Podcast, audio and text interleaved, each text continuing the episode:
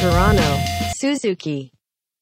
はい、えー今日の番外編も引き続き株式会社ボーダレスジャパン代表取締役の田口和成さんをゲストにお招きしていろいろとお話をお聞きしていきたいと思いますよろしくお願いしますはい。よろしくお願いしますさて。ハチドリ電力の話をちょっと聞きたくて。はいハチドリ電力ですよね今一番力を入れているとそうですよね。いろんな社会課題解決の中でも、今、田口さんすごい力入れてらっしゃるんですよね。ハチドリ電力。どういうものかっていうのをちょっと。うん。もう一言で言ったら、この地球温暖化っていうものに対する対策っていうものをやらなきゃなって思って始めた事業で、うんあの、いろんな事業も世界でやってきて、えー貧困問題であったりとか、うん。まあいろんな問題あるんですけども、あの、大方で言うと、例えば貧困問題とかっていうのは少しずつ良くなってきてるうん。部分があるんですよね。ただ、毎年明らかに悪くなってるっていうのが、うん。この環境問題、地球温暖化の課題っていう、一向に改善に向かわないっていう、はい。そんな中、まあ、タイムリミットがついつい、あの、まあ、ついに来た、来始めたっていうのが、あの、この地球温暖化の課題かなっていうので、あの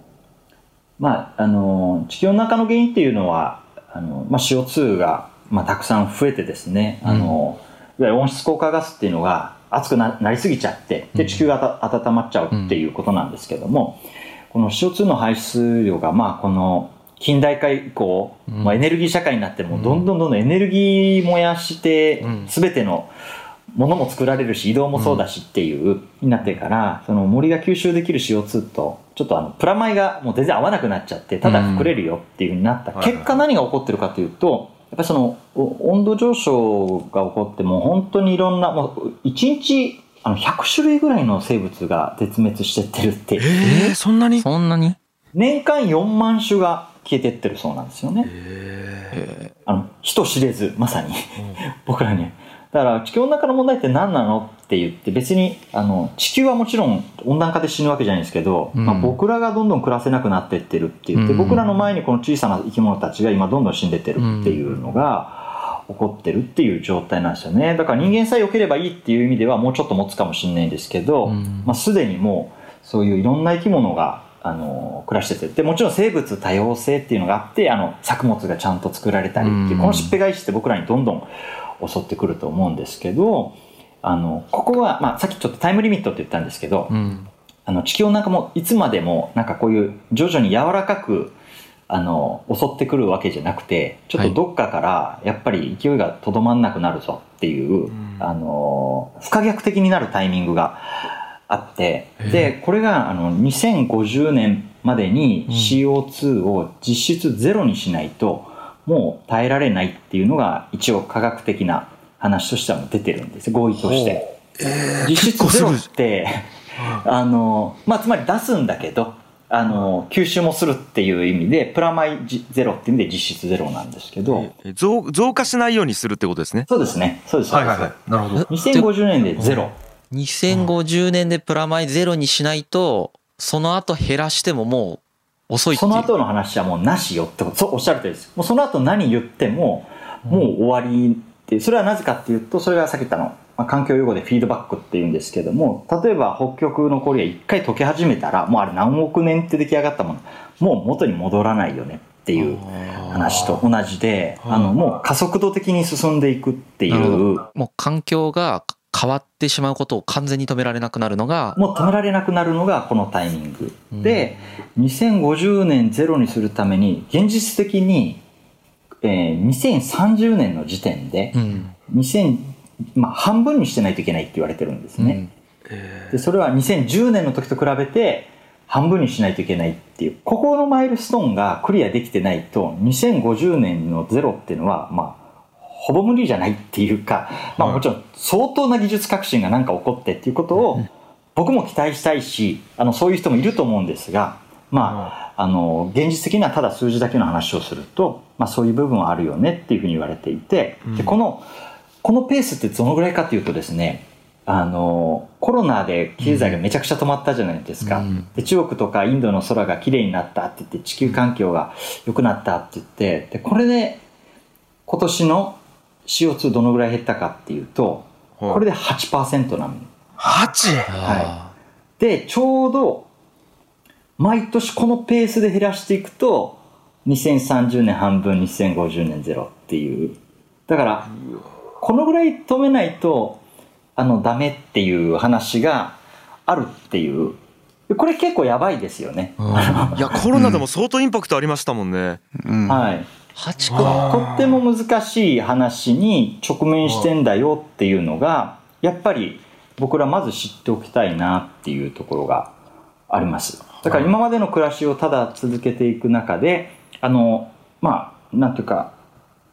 ではもう難しいっていうことだけは一つはっきりしてるかなというのがあるんですね。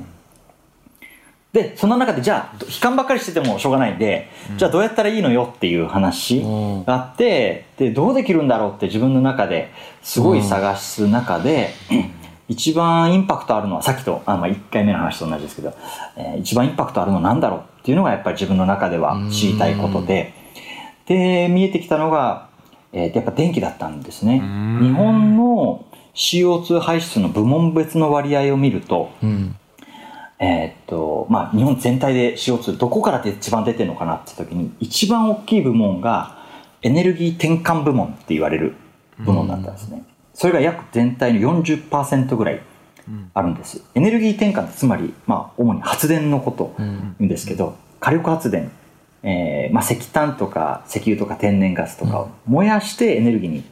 変えるっていうエネルギー転換部門が圧倒的に多くてで運輸部門とかちょっとごめんなさい正確じゃないですけど、まあ、17%とか20%とか産業部門とか運輸とか。だからついついガソリンが一番多いみたいな感じとか思っちゃうんですけど圧倒的に多いのはこのエネルギーのところだったっていう。で理由はこの火力発電にうん。頼ってるところ、まあ、どうしても3.11の後原原発が減ってって火力発電に依存しないといけなかったっていうところがあるんですけど、まあ、それが結果としてすごい CO2 を出してるっていう状態、でどう、まあ、そうやって、まあ、原因がここにあるんだなっていうとじゃあ対策としては CO2 を出さないうんエネルギーの作り方っていうところにやっぱりシフトしていくっていうことが大切だよねっていうことで、えー再生可能エネルギーと言われる、まあ、自然エネルギーっていうものですね。これは何かを燃やしてエネルギーを作るのではなく太陽とか、えー風の力を使ってエネルギーを作っていくっていうこういうものにやることによって、まあ、CO2 排出をもう圧倒的に下げられるでまあこれは現実的じゃないですけどもその40%のものが全部自然エネルギーになったら、うん。あのもちろんその40%をゼロにできるっていうことになるわけなんで、まあもちろん一部残るんですけどね、うん。でもゆくゆくはあの自然エネルギーで、えーいける時代っていうのはもうすごい近くに来てるんですね。もう昔と違って太陽光も風力もすごい安くなってるし蓄電池もすごい安くなってるしっていうのでアメリカとかヨーロッパではもうあの再エネの発電コストの方があの火力とかよりももう安いっていうなっていて日本も今年か来年とかって確か言われてたうんような形なんですね、まあ、そのぐらいもうあの初期にかかるコストっていうのは非常にうん落ちてきて、でランニングコストがゼロなんで材料費がないんで、あ残料費というかあの燃やす原料費とかがないから、あの初期投資が落ちるとその分コストが下がっていくっていうこともできてるんでそういう自然エネルギーを広めていく社会にこれからやっぱりなったらいいなっていうふうに、うん。まあ、ちょっと細かい話を置いといてすごくそれが必要だろうなインパクトの大きなところとして、まあ、一方でなかなかこの地球温暖化に対してうん。みんなまずいとは思ってるんだけど何ができるだろうかって思ってる部分がすごい多いと思うんですよね。そこですよね。うん。電気を変えるっていうことがうん。実は一番インパクト大きいんだよっていうことをちゃんと伝えたくてでそういう電気を自然エネルギーの電気を変える会社っていうものを作って普及していくっていうことが今とても大切じゃないかなと思ってでそれで、えーまあ、そういう自然エネルギーの電気を届けるっていう会社を作ろうっていうので、八鳥電力っていう事業を始めたんですね。はい。ハチドリ電力のモデルがすごいんですよね、なんか。あの、コスト内訳とか、はいはい売上のまたあの1%みたいなそうですね。やつがあるそこをちょっと詳しくおはい。聞きしたいです。ありがとうございます。ハチドリ電力が、あの、とてもユニークなのは、まず、あの、自然エネルギーを使うことで環境に良くしたいっていう人の手段ににしたいと、まあ、僕はソーシャルビジネスっていうのはそういうより良い生活者の手段を提示することがいつも仕事だと思っていて、こういう電気っていうものに対して。なので、えー、実質的に自然エネルギー実質エネルギー自然エネルギー100%の電気をお届けする、まあ、CO2 はとにかくゼロの電気しか売らないという1プランしかないんですね。普通は自然エネルギーの比率をこう何パーセントとか70%とか50%とか調整してあの安くするっていう、まあ、いろんなプランを作って安くするっていう形なんですけど、まあ、僕らはあのそういう火力とか原発を混ぜない電気を作りたいっていうことなんで、その一択の100%プランしかありませんっていうのがまず一つの特徴なんです、うん、そして今日本の再生可能エネルギーの発電比率って18%ぐらいしかないんですよね、うん、で8割ぐらいが火力で残りが原発っていう感じなんですけど、えっと、この18%のうち100%分買ってきましたよ。もう使持ってきましたよって言っても地球温暖化に加担しない状態にはなるんですけど、うん、実際この18%を20%とか30%っていう再生可能エネルギーの発電の比率を上げていかないと CO2 はやっぱり減っていかないので、えっと、この毎月の電気代の1%っていうもの皆さんの電気代1%で新たな発電所を、えー、新たに作っていく自然エネルギーの発電所を作っていくお金になります。なので自然あのハチドリ電力にやることで地球温暖化に加担しない100%なんでしないだけじゃなくて、実質的に再生可能エネルギー発電所を増やすことにもそのままつながります。というのが一つです。で電気代のもう1%っていうものがいろんな社会課題に取り組んでいる NPO とか NGO とかですね、えー、そういったところを選んで電気の1%をあの寄付する、自動的に寄付されるんですね。寄付先はもう自分で選べるんですけれども、えー、と寄付するっていう仕組みになってます、うん、なので地球環境を良くしていくだけじゃなくてやっぱり社会も良くしていかないといけないっていう思いがすごくあって、うん、僕はあのボーダーレスを19歳の時に作った最初の目的があの NGO とかいいことやってるんだけどお金がないってそこにお金を送りたいって思って始めたあの当初の志があったんですけどこの電気という生活のインフラをみんなのですねみんなの個人会社の電気のインフラのその1%がこういう NPO、NGO の活動支援に入るっていうことができればすごい大きな力になるんじゃないかなっていうふうに思って、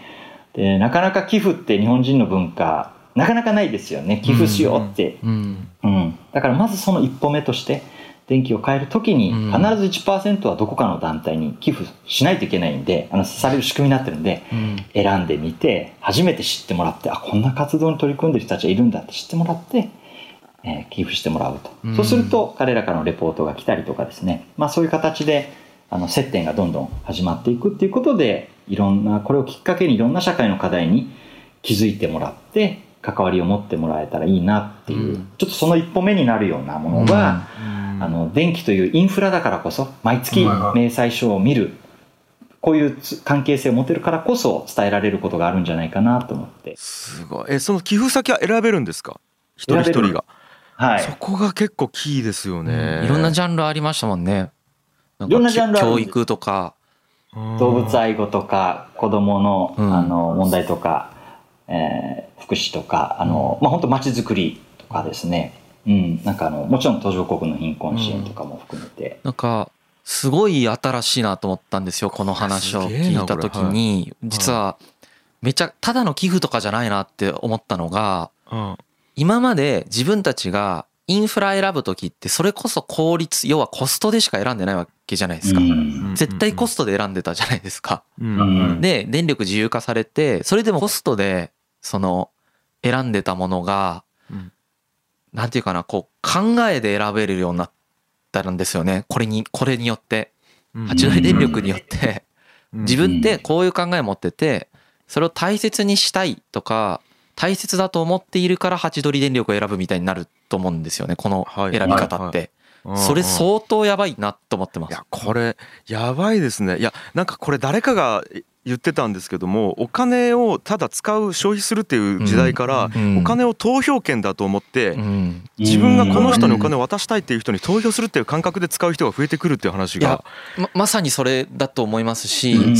デオロギーっていうとちょっと言い過ぎかなと思うんだけど要はすごいそのイデオロギーに基づいた選択みたいなのが今僕も増えていってる感覚すごくあって、それをなんていうかなそのそれがしかもインフラだっていうのがすごい変革の種になりそうな予感がバンバンしてて。いや、そうですよね。いや、本当にそれがすごく大切っていうか、そうなったらいいなと思っていて、うん、みんなちょっとしたきっかけで、僕はあの世の中に対して無関心っていう社会問題に関してこういうことやってると無関心って多いよねみたいな話をされるんですけど、僕なんか日本人っていうかみんないい人だと思ってて、あの、無関心なんじゃなくて未認知だと思ってるんですよね、はい、知らないだけ、うん、まだちゃんと知ってないだけ。だから地球温暖化のこともまだちゃんと知ってなくて自分が生活する上で CO2 出してる半分が家庭で言ったら半分が電気から来てるっていう。だからテレビ見ながら「やべえ!」とか言いながらあなたの電気がやばいんだよってことを知らないだけ、うん、だから知ったらそういう選択をすると同じように、うん、動物愛護の現場知らないだけ。知ったら応援したくなるっていう。なので、知る努力みんなが知れるきっかけをちゃんと作っていく努力をやらなきゃなと思ってて知ったらねなんかみんなそういう今おっしゃってくれたみたいに意思を持って、うん、えー、こういう社会作りたいなっていう自分が社会を作りたいことのために活動してくれてる人たちのことを知ると、うん、あの投票じゃないですけど自分のお金で、はい、まあお金だけで申し訳ないけども、まあ、一部寄付先をあなたにさせてもらいたいっていう、こういう関係性ができてくるといいのかなと。しかもそのね、電力の地球温暖化だけじゃなくて、さっき言ったみたいにもう1%は、また別の分野の社会課題に対してお金が渡っていくわけなので、うん、なんかそこもすごいなと思ったんですよね。そこね知らせるっていうことがねできるっていうことですからね、うん、自然と。なんだったかなんか教育支援みたいなのに興味ある人が電力にお金払うことでその意思表示をできるっていう世界になったっていう話なのでそれはすごく多分ねあの歴史勉強してたうちの社会のあの転換点の始まりの感覚とすごい近くて別にあのよいしょしてくてすごく冷静にそう思うんですよ。あの、あ、これ転換点だと思って。そうっすよね。この後これが波のようにムーブメントになりそうだなってすごく思ってます。うん。いや、深井さんもね、本当にハチドリ電力初期にもう切り替えてくれて。ね、あの、やらせていただいて、あの、本当嬉しかったです。ムーブメント系ですよね、これ。そうです。もう本当に僕、みんなの今日聞いて くださってる方の3%、っていう、その、なんかね、過去に起こった社会運動、まあそのムーブメントの成功したものを研究した方がいらっしゃるみたいで、で、過去に、その全体の3%、3.5%だったかもしれない、正確には。3%、3.5%の方が参加した運動っていうのは、最終的に成功してるそうなんですね。えー、面白い。意外と、意外とそんな割合ないのに。なので、うん、3%が動いたら、3%がこういう自然エネルギーを選んでくれるようになったら、結果的に少し時間がかかるかもしれないけど、みんなが自然エネルギーの選択をしていくことにつながるっていう。いわゆるあれか、キャズム超えっていうやつですね。なんかそうでしょうね、はい、あの一部の人間から徐々にマジョリティになっていくその溝っていうのがそこにある、そうかもしれない。はあいやでやっぱこう何回も出てますけどそのなんか僕選べるっていうのがめちゃくちゃ重要だなと思ってて、うん、なんか僕らってなんか募金しようと思ったら、なんか赤い羽募金にとりあえずやるとか、それでいいことしてる気になってるだけ、うん、まあいいことしてるんですけど。そこでなんかこう知るっていうところまでいかないのをこれ知るっていうのを足したっていうのが僕結構感動的なんですよ。でそうですね。僕、勝手にそこで思ったのは多分田口さん。ご自身が19歳の時に知ったから人生の方角一気にパッって決めたじゃないですか。ああ、そうかもしれない、ね、そこの中に田口さんが知ったっていうなんかまあ体験があるんじゃないかなと思ってて、あそれをもしいろんな人に与えたら知らなかったらやらなかったことを知るからやるっていうふうにつながっていく行動を促すことができるっていうところに意味を感じてるんじゃないかって勝手に思ったんですよね。うんうん、ご自身で実体験がそこで一回経験されたっていうことなんでしょうね。それはそうかもしれないですね。僕そのさっき言ったように人は無関心じゃなくて未認知なんだって結構口酸っぱく言う言うのはあの僕自身でやっぱり今こんなことやってるとですねいや地球環境とか興味なくてもいいじゃんっていう人もいて、うん、その人たちのことを否定できないのは、うん、やっぱ僕自身も19歳それまで何も関心なかった、うん、人間性が変わったわけじゃないんですよね、ただそのきっかけがなかったのであのその情報が入ってなかった、でも一回その情報が入って貧困問題貧しい人がいるんだっていう自分はこうやって暮らせてるのにそれでいるんだっていうあのテレビではずっと多分19年間同じ情報入ってたはずなのに、その時初めて入ったんですよね。で一回入ると僕はやっぱりそういう人ってそういうふうに一つの関心になるとアンテナが立ち始めるって。でその後こういうなんか社会のためにとか困ってる人のためにって言い始めると生活の中でですね他にも困ってる人の話が初めて見えてくるんですね、実はその障害がある方が、あの仕事あの賃金、工賃っていう言葉使う、賃金ってね、言葉使われないように、工賃っていう言葉使われるように、なかなか自分で自活していくだけの、あの、給料を得るっていうのは難しいとかですね、そういう一個一個のことが、初めてこう全部自分ごとに、自分ごとっていうかあの、自分の関心の中に、アンテナの中に入ってくるようになって、それで、今あの特定の貧困問題をやるためにボーダレスが存在してるんじゃなくて、うん、たくさん多くの社会課題を解決するために、うん、ボーダレスという器を作っていかなきゃっていうその理由はたくさんの課題をたくさんあって、うん、たくさんの人たちで解決していかないとダメなんだってなっていったのは、あの確かに僕は最初そのたまたま知ったっていう。ことをきっかけにその知ったことからいろんなのに広がってってるから、うん、なんかまず知ることが大切っていうのはなんか今言われて初めて思いましたけど僕の中ですごくいつも思ってることかもしれない。なので可能性を感じてあの環境問題とかいろんなことに関してもあのどっか入る瞬間があるんじゃないかなと信じて発信し続けるみたいなことがね、うん、信じてるのかもしれないなと今思いましたね確かに。いやなるほどねいやすごい。すごいね。ああすごい。すごいってなる。ハチドリ電力のあのモデルすごいです。あのその話まだしてないか。あのなんか何でした？500円？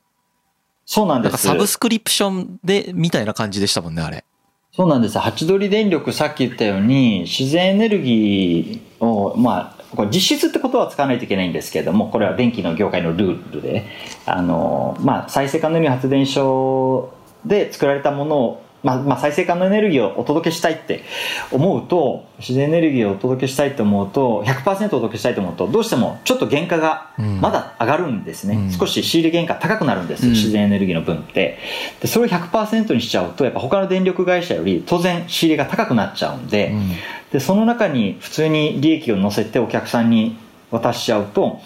お客さんの電気代上がっちゃうんで、いいことしたいんだけど電気代上がっちゃうなっていうのはまあさすがになんていうかもったいないなと思って、でそれでどうにかできないかなと思って考えて、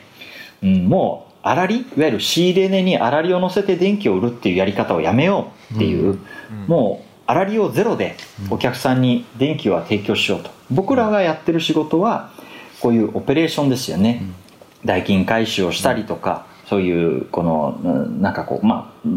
なんかこう電気代がたくさん増えればやることが増えるとか、少ないからやることが減るとかじゃなくて、あのもうそうやることって決まってるんで一、人のお客さんからはもう運営費として500円だけもらおうっていう。だから電気代がもう3万円の人も何万円の人ももうあの500円だけで僕らは運営しようってその代わり自然エネルギー100%の電気を選んでくれる人を増やそうっていうこういう思いでやってるんで、あの1万人いても500円なんで500万円にしかならないんで。運営大変なんです。いやも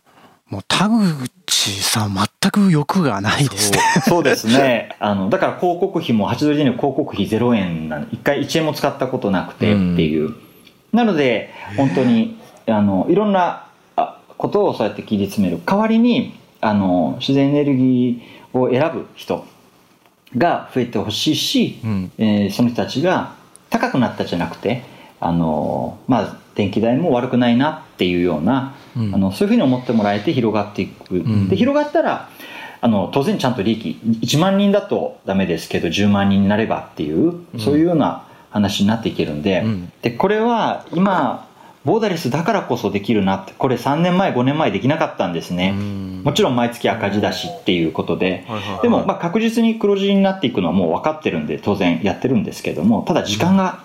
すごくかかることを耐える体力が今ならあるなっていうところであのこういう形を取れてるんで、うん、今はそこまでしてでもあのなんていうか僕は時間との戦いだと。まああの聞いてる方になんかちょっとエキセントリックだなって思われてるかもしれないんだけどでもあのそのぐらい強い危機感を持っといてもいいのかな、あえてですね、うん、あえてあの持って予防原則っていうかですね、万が一っていうことにならないようにと思って行動しておくことはすごく大切なのかなと思っているので、えー、今自分ができることの少なくともベストな選択肢を提供したいっていうふうに思った結果、うん、今できる自分ベストはこれかなと思ってこういうのをちょっと作った感じ。いやなんかもう単純に他の電力会社よりも田口さんにそのお金使ってほしいですもん、うん、同じお金払うんだったら。ですね、あのー、絶対あのいい使い方というかですねあの、うん、一番正直な電力会社でありたいっていうのが、いい言葉やなあるんですね。その地球温暖化っていう言葉に対しても一番正直に、一番愚直に取り組むしとかまあいろんなことにまだまだですけど一個一個あの、うん、一番正直なまあでも本当に信頼して地球の未来を変えたいからハチドリ電力に選んでるぜっていう、そういうこう信託をもらってると思ってるんで、あのそれに値することをやあのちゃんとやっていかないとなって思ってるんで。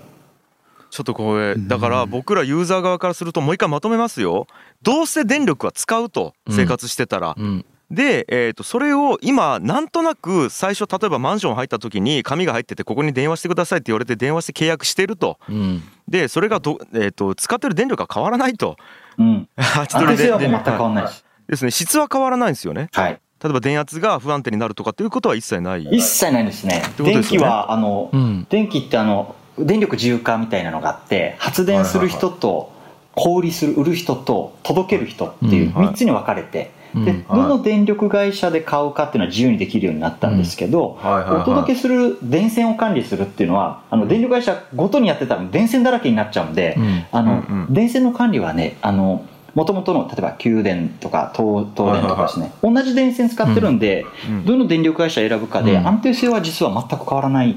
ですよね。ってことはもう生活してて実感はもう全く変わ,、変わらない形で使えると。全く変わらないですね。でえーと、あとはじゃあ自分が何かしたことによって、えーと、とハチドリ電力さんに変えることによって地球温暖化がまず食い止められると、うん、でさらに社会を良くする人たちが増えると、はい、しかも自分もそういう人たちからの情報を刺激として受けることができると、うん、これメリットだけあってデメリットゼロってことですね。あとは行動するかどうかだけで 社会が変わることに貢献できるってことですよね。そうですね。あの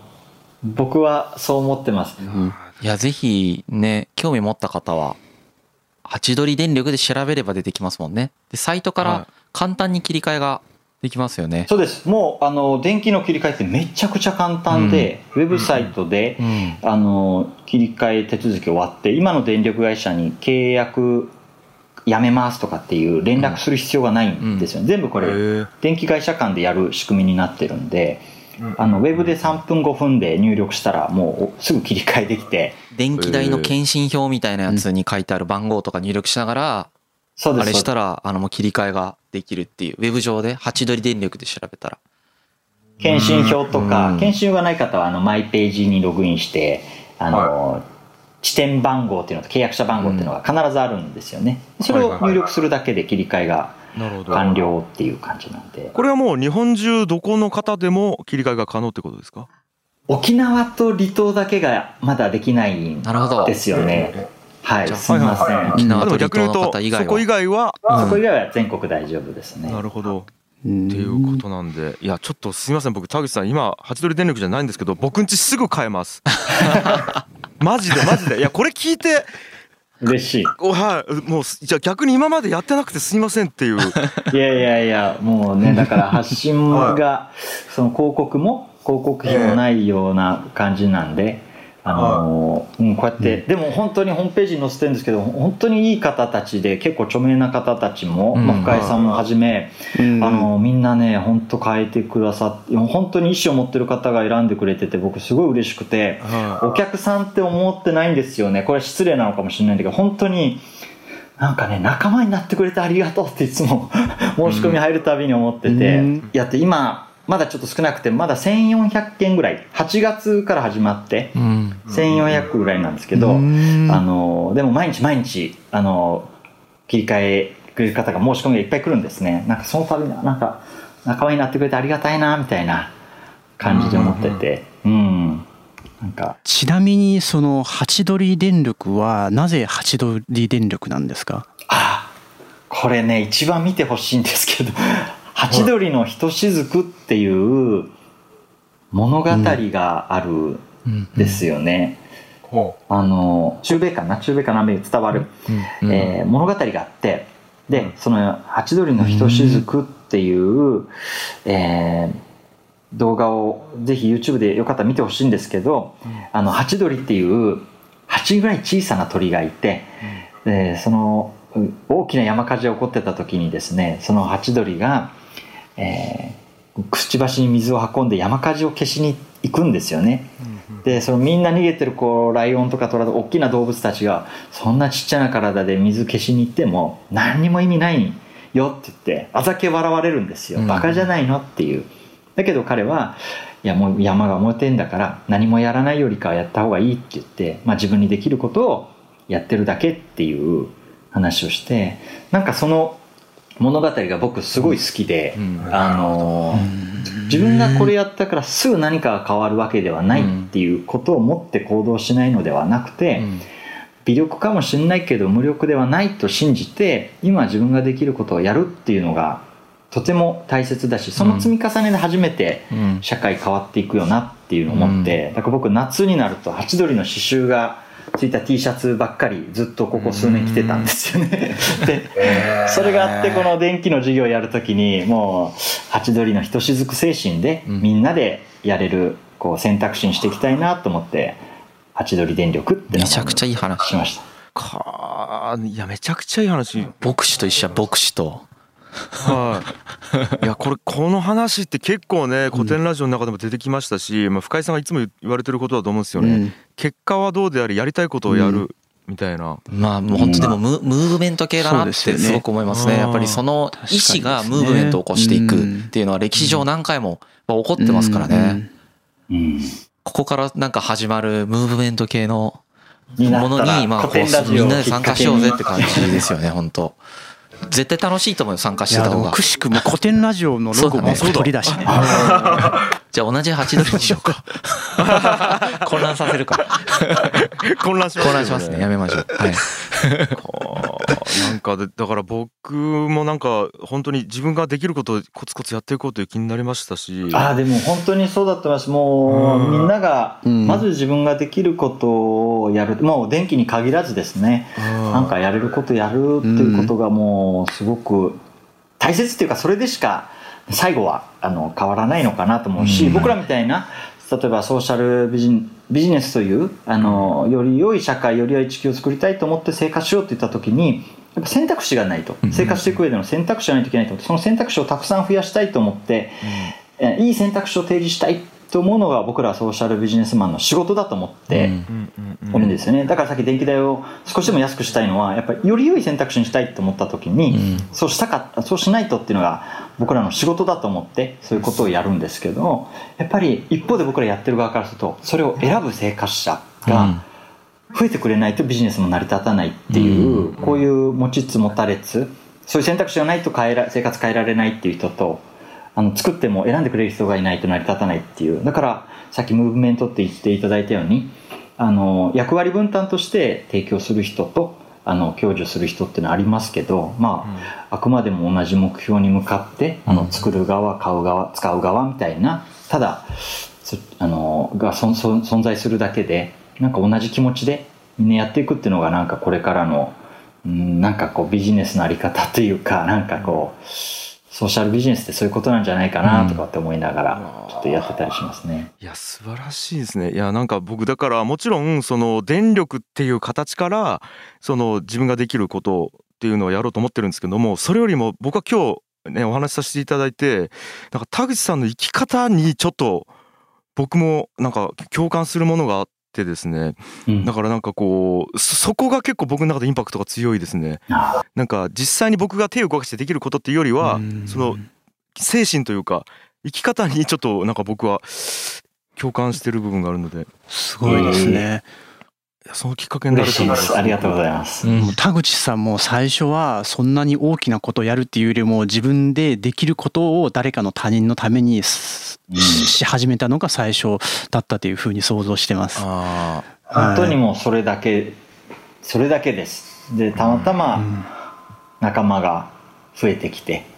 あの少しずつ自分にできることの範囲が増えてきてそしたら責任感も増してきてもっとやらなきゃってこうそういう連鎖で今頑張ってるっていう感じですね。なるほどですね。いやいやちょっとすごい、うん、もういつまででも話せちゃいますね。そうですね。いやということで、はい、ボーダレスジャパン代表の田口さんの話をお聞きしたんですけども僕なんかまとめて思ったのはなんかこうなんていうんですかね国の形というか新しい国の形みたいな感覚を受けたんですね。うん、なんか要は、えーと自分が中にいるけどじゃあ実際決裁権は自分になくてで社会社会というかその37人のその決裁権がある集団で決まってる。でそのそこで得た利益っていうのをまた違う人に回していって分配していってそれで増やしているっていうところがなんか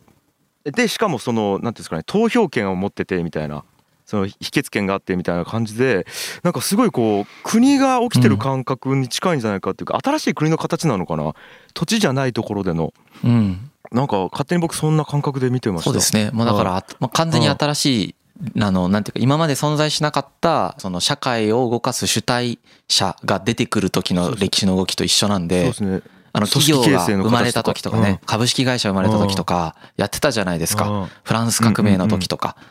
ああんな感じの一つだというふうになんか思ってます。ですね。全く新しいなんかムーブメントが起きてる感覚が僕もはい分かりました。っていう感じですかね。はいということで、本当ありがとうございました。いや、本当にありがとうございました。ありがとうございます。本当に。えー、ではでは、えー、以上、本日の古典ラジオ番外編、えー、ゲストは株式会社ボーダレスジャパン代表取締役田口和成さんでした。ありがとうございました。ありがとうございます。ハチドリ電力お願いね。